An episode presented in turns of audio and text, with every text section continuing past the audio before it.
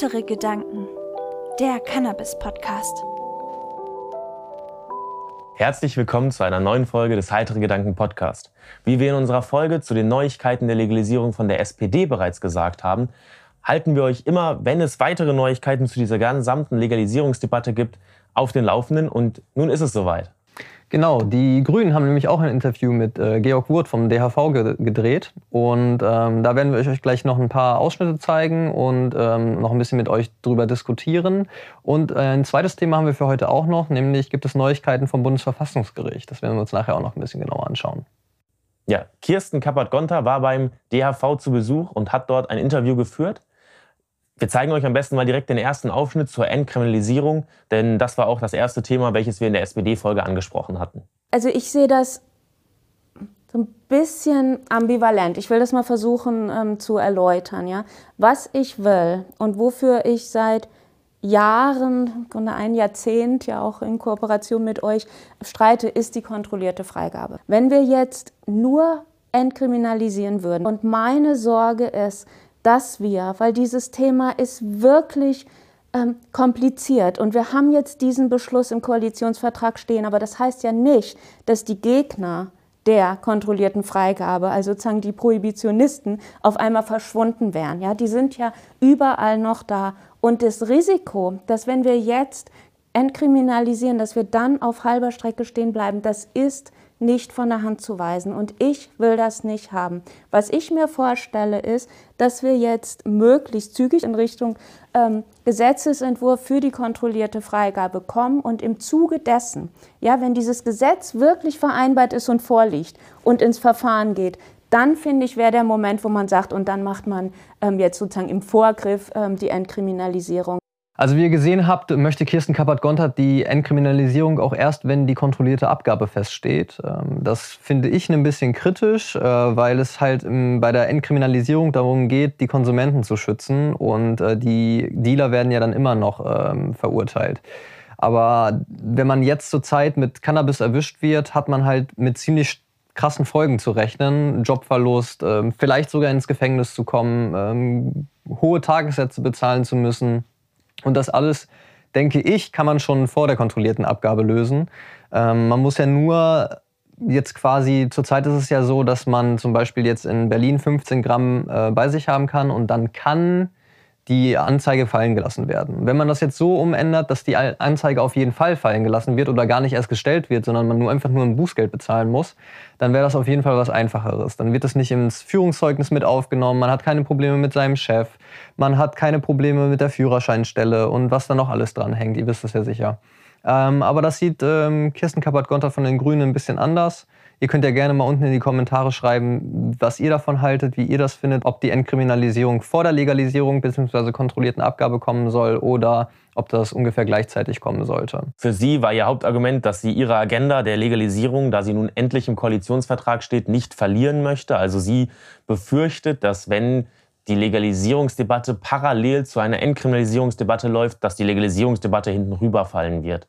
Ähm, aber Dazu sei gesagt, ich glaube, keiner fordert dann oder nur wenige fordern dann direkt schon stärkere Freiheiten bei einer Inkriminalisierung wie eine 30-Gramm-Grenze oder Eigenanbau, was da ja, es gibt die Forderung, klar, aber ich glaube, die meisten, wir sind uns einig, eine Entkriminalisierung soll erstmal dafür sorgen, dass der Konsument nicht mehr bestraft wird, denn eine Legalisierung ist schon in Aussicht und da jetzt weiter die Leute noch zu bestrafen, ja, ist einfach moralisch, finde ich, auch verwerflich.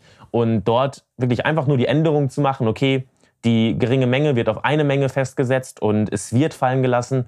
Das ist ja auch nicht mal nur unbedingt etwas, was ja für eine Legalisierung wichtig ist oder für Cannabis wichtig ist. Das finde ich auch allein einfach ein wichtiges Thema, wenn man sich die deutsche Rechtsprechung anguckt. Denn ich finde es sehr, sehr schwierig. Das hat man in den USA häufig. Das habe ich in Deutschland sonst noch nirgendwo gesehen, dass man in einem Bundesland für etwas bestraft werden kann, indem man für das andere Bundesland auf einmal wieder ja nicht bestraft wird, weil es fallen gelassen wird. Also man sieht da ja auch so, sonst sogar Unterschiede zwischen einzelnen Richtern. Manche Richter sind da kulanter, lassen öfter mal fallen und andere, die verknacken selbst, ja, wenn irgendeiner mit 0,2 Gramm oder so da kommt, wollen die da direkt was machen. Also ähm, das ist einfach eine ungleichmäßige Rechtsprechung in Deutschland und dass es da die Ungleichheiten gibt, finde ich, darf in unserem Staat auch nicht sein, dass ja nur, wenn es darauf ankommt, bei welchem Richter bist du oder in welchem Bundesland bist du, kriegst du nur eine Strafe oder nicht. Also das finde ich ist unerhört. Ich glaube aber, das, was mich am meisten an diesem Argument aufregt, ist, dass es einfach zeigt, dass sie selber scheinbar in ihre eigene Regierung kein Vertrauen hat. Mit einer Entkriminalisierung haben wir die Probleme, weswegen ja sich die Koalition auf diesen Vertrag geeinigt hat, auf diese Legalisierung geeinigt hat, noch nicht bekämpft. Also da geht es ja um Jugend- und Gesundheitsschutz. Und bei dieser einfachen Entkriminalisierung von Mindestgrenze hochsetzen und es wird fallen gelassen, haben wir das Problem ja immer noch. Und es steht im Koalitionsvertrag drinne, dass Cannabis legalisiert werden soll. Wenn jetzt ein Regierungsmitglied aber sagt, dass sie dem dann nicht mehr vertraut und glaubt, dass das nicht passiert, zeigt das ja nur umso mehr, warum gerade in unserer Bevölkerung das Vertrauen in diese Regierung, in unsere Regierung seit Jahren einfach am Schwächeln ist, wenn sich einfach wenn nicht mal die Politiker sich selber zutrauen, dass sich an diesen Koalitionsvertrag gehalten wird. Des Weiteren ging es um die Abgabestellen von dem Genusscannabis im Endeffekt. Medizinisches Cannabis logisch wird gerade über die Apotheken vertrieben. Ähm, die FDP möchte ja auch, dass das Genusscannabis über die Apotheken vertrieben wird. Das sehen die Grünen ein bisschen anders. Die hätten gerne äh, Fachgeschäfte, was auch mein Favorit wäre. Ich würde auch gerne eine Trennung zwischen Genusscannabis und medizinischem Cannabis haben ähm, weil es vielleicht ein bisschen schwierig sein könnte, wenn die, ich sag's jetzt mal, Hardcore-Kiffer äh, in die Apotheke kommen und sich da äh, mit ihrem Gras ausstatten wollen, kann das für andere Kunden der Apotheke auch mal abschreckend wirken. Gerade in den ländlichen Be Gebieten wäre es dann wahrscheinlich sinnvoll, wie Kirsten Kapagonta das auch gesagt hat, das dann über äh, Apotheken laufen zu lassen. Also wenn man jetzt, äh, wie sie gesagt hat, glaube 30 Kilometer Umkreis keine Abgabestelle hat, dass dann die Apotheken das mit übernehmen. Kann man so machen, äh, ist dann vielleicht auch okay, wenn die Apotheke sich eine eigene Ecke dafür einrichten kann. Ähm, sinnvoller ist es, glaube ich, aber über Fachgeschäfte. Wir wollen ja auch für Alkohol- und Tabakfachgeschäfte, dass man wirklich Fachpersonal hat, die sich mit dem Genuss Cannabis auskennen, weil Apotheker wenn die sich jetzt auch noch in, das ganze Genuss, in den ganzen Genussmarkt einarbeiten müssen, ist das, glaube ich, schon ziemlich viel. Es gibt ja tausende von Sorten, die unterschiedlich wirken. Und ähm, gerade jetzt auch schon bei den medizinischen Sorten hat man ja super viele Sorten und viele Unterschiede. Ähm, ich glaube, das könnte auch ein bisschen überfordernd werden, äh, sonst äh, zumindest sehr viel Zeit in Anspruch nehmen. Und das ist dann halt auch wieder sehr viel Geld, was da äh, flöten geht. Ja, also es ist natürlich da so eine schwierige Sache, dass man es auch nicht haben möchte wie in Kanada, dass man zu wenig Geschäfte am Anfang hat. Ähm, von dem, was wir derzeit mitkriegen, was die Politiker mitkriegen, ist es aber so, dass wirklich viele Nachrichten kommen zu, wisst ihr schon, wie das mit Lizenzen aussehen wird? Habt ihr da Infos? Da gibt es wirklich sehr, sehr viele, die da schon in den Startlöchern stehen, auch lizenzierte Fachgeschäfte zu eröffnen.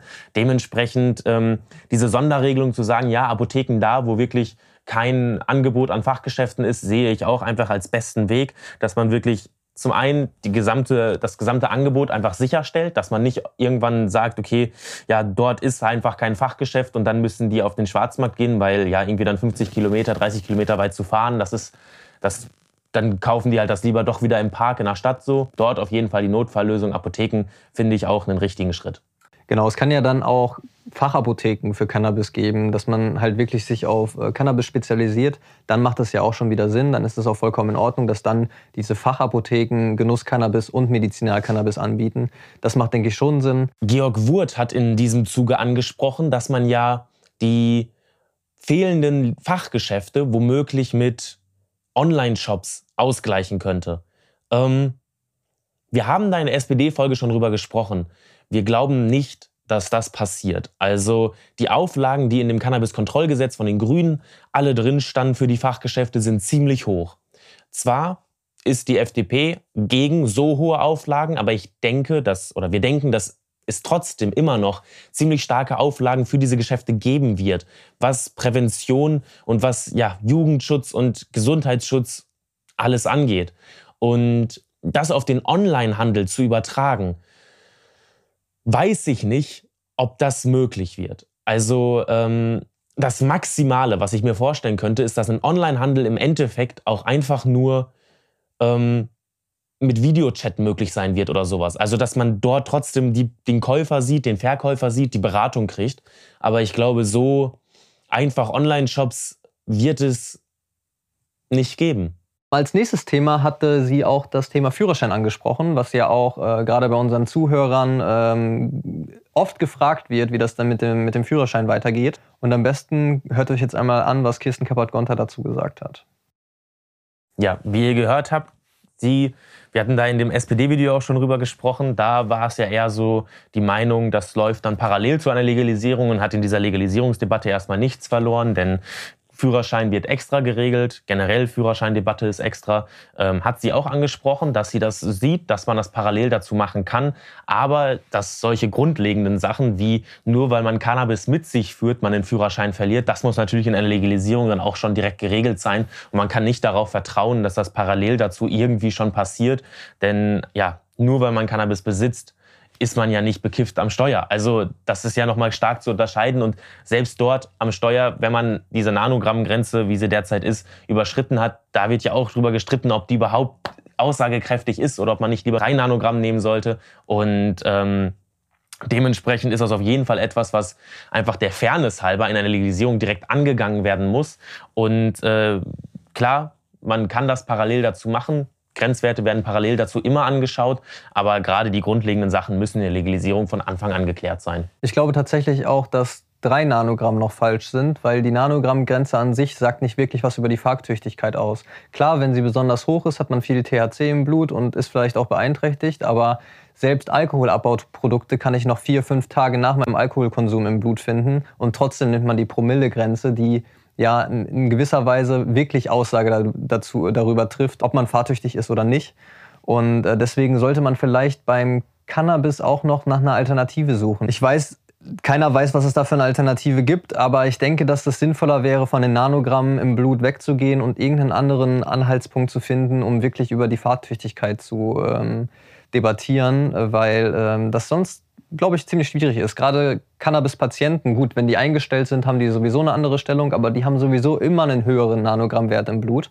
Wenn ich jetzt mich nehme, ich glaube, nach drei Wochen habe ich noch ein Nanogramm im Blut. Das ist halt ähm, wirklich schwierig, dann ähm, solche Werte zu nehmen. Wie gesagt, Aboprodukte im Alkohol hast du auch ewig noch im Blut. Das ist halt schwierig, das als ähm, Richtwert zu nehmen.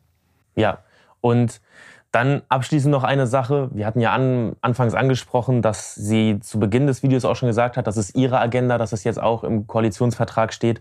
Da sehe ich ihre Aussage am Ende auch sehr kritisch, dass sie, ja, hört es euch einfach selber mal an weil ich ja merke, dass die ähm, Frustrationen hoch sind. Aber ich kann zumindest sagen, ich bin sozusagen nicht über Twitter motiviert. Ne? Also wenn es da Unterstützung gibt, freue ich mich natürlich, aber meine Motivation für dieses ganze Thema ist aus mir heraus und aus meiner Erfahrung und aus meiner Expertise heraus. Und wir tun und ich tue ähm, genau das, was in meiner Kraft und Macht steht, um jetzt hier zügig zu einer kontrollierten Freigabe zu kommen. Und wenn das auf Twitter ähm, negativ ähm, konnotiert beantwortet wird, ja, dann ist das so, ja, dann nehme ich das zur Kenntnis. Aber ich glaube, wenn wir hier weiter an einem Strang ziehen, dann ähm, sind wir stärker. Also davon gehe ich ähm, einfach aus. Ja, wie ihr gehört habt, sie ignoriert, ihr sind die Meinungen bei Twitter, die dann kommen, egal. Ähm, sie macht ihre Sache und lässt sich da nicht beirren da sehe ich das Problem, dass ein Politiker solche Aussagen nicht treffen sollte. Natürlich, Politiker verfolgen immer ihre, ihre eigenen Ziele. Dafür werden sie natürlich auch gewählt. Ähm, aber man muss sich natürlich immer offen sein für Kritik, immer offen sein für Vorschläge und darf sich da einfach nicht so blockieren. Ähm, und gerade ja, in der Legalisierungsszene ist das auch nicht gut angekommen. Da hatten wir auch schon Kommentare von euch, die sich darüber aufgeregt haben. Ähm, das können wir auf jeden Fall nachvollziehen. Diese Aussage sehen wir auch sehr kritisch.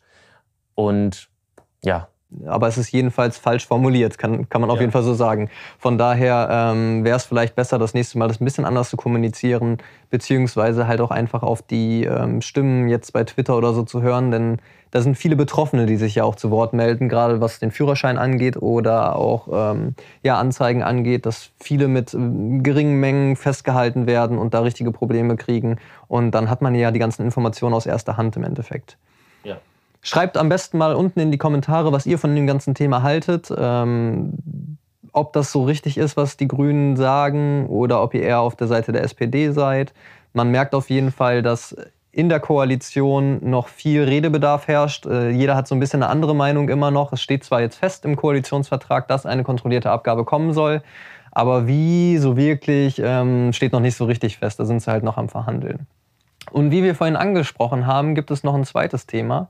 Das Bundesverfassungsgericht ähm, kommt jetzt wieder auf den Plan. Ja, bereits im September 2019, für alle, die es jetzt nicht auf dem Schirm haben oder vielleicht auch schon wieder vergessen haben, weil es so lange her ist, im September 2019 hat Richter Andreas Müller eine Richtervorlage rausgebracht, mit der dann die einzelnen Richter in ihren Gerichten, wenn sie davon überzeugt sind, dass ihr Urteil, welches sie sprechen müssen, aufgrund der Rechtslage, dass Cannabis illegal ist, ähm, der Überzeugung sind, dass dieses Urteil gegen das Grundgesetz verstößt, können Sie mit dieser Richtervorlage dann zum, diese, zum Bundesverfassungsgericht schicken und sagen, hier, ich lege mein Urteil jetzt erstmal auf Eis, ich spreche das noch nicht, denn ich bin mir nicht sicher, ich stecke hier in einem Zwiespalt. Auf der einen Seite habe ich das Grundgesetz, an das ich mich halten muss, und auf der anderen Seite steht hier, dass Cannabis verboten ist. Ich finde, das widerspricht sich beides. Ich kann hier kein Urteil sprechen und äh, das muss sich jetzt das Bundesverfassungsgericht angucken. Das ja, hat jetzt ziemlich lange gedauert, bis es jetzt wirklich auf der Agenda steht. Das haben auch einige Richter schon mitgemacht. Dementsprechend ganz positiv, dass das auch nicht nur Einzel, ja, nicht nur einer dann war oder so. Ähm, dementsprechend, wir halten euch da auf jeden Fall auf den Laufenden, wann es damit weitergeht. Ähm, es steht leider erst ja Richtung Platz 40 hinten auf der Agenda. Da müssen wir einfach mal gucken, wie schnell die da mit ihren ganzen anderen Urteilen durchkommen da halten wir euch auf jeden Fall auf den Laufenden. Wir blenden euch das jetzt nochmal kurz ein vom Bundesverfassungsgericht, damit ihr euch das nochmal durchlesen könnt. Ihr könnt aber auch unten auf den Link in der Beschreibungsbox klicken und dann euch nochmal alle Punkte des Bundesverfassungsgerichts anschauen. Ähm, wir halten euch auf jeden Fall auf dem Laufenden, wenn sich da was tut, ob es in Videoform passieren wird oder in Schriftform. Ihr werdet auf jeden Fall eine neue Folge von uns hören. Und ähm, schreibt auch dazu gerne mal unten in die Kommentare, was ihr von dem äh, Bundesverfassungsgericht haltet, beziehungsweise was ihr denkt, was passieren wird. Weil das Bundesverfassungsgericht hat sich vor ein paar Jahren ja auch schon mal mit dem Thema auseinandergesetzt. Dazu, dabei ist es zu dem Ergebnis gekommen, dass es nicht verfassungswidrig ist. Mal schauen, ob sich das inzwischen geändert hat. Und jetzt bleibt uns nicht weiter, als euch noch einen schönen Abend oder einen schönen Tag zu wünschen und bleibt schön heiter. Auf Wiedersehen. Wenn ihr uns unterstützen wollt, dann schaut auf unserer Homepage vorbei, heitere-gedanken.de. Wir bieten Fairtrade Cannabis-inspirierte Textilien an, Glasaufbewahrung für eure Kräuter und ihr findet auf unserer Homepage auch einen 20% Rabattcode für Terpens. Folgt uns auch auf Instagram und YouTube, um nichts zu verpassen.